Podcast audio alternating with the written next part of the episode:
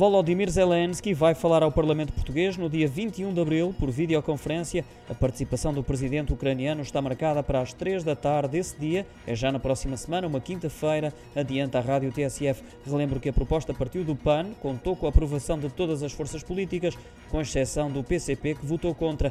A data para este discurso foi articulada posteriormente entre o presidente da República Português, o chefe de Estado da Ucrânia e o presidente da Assembleia da República. Zelensky já usou da palavra em vários parlamentos do velho continente, também dos Estados Unidos da América e até mesmo no Parlamento Europeu, sempre por videoconferência.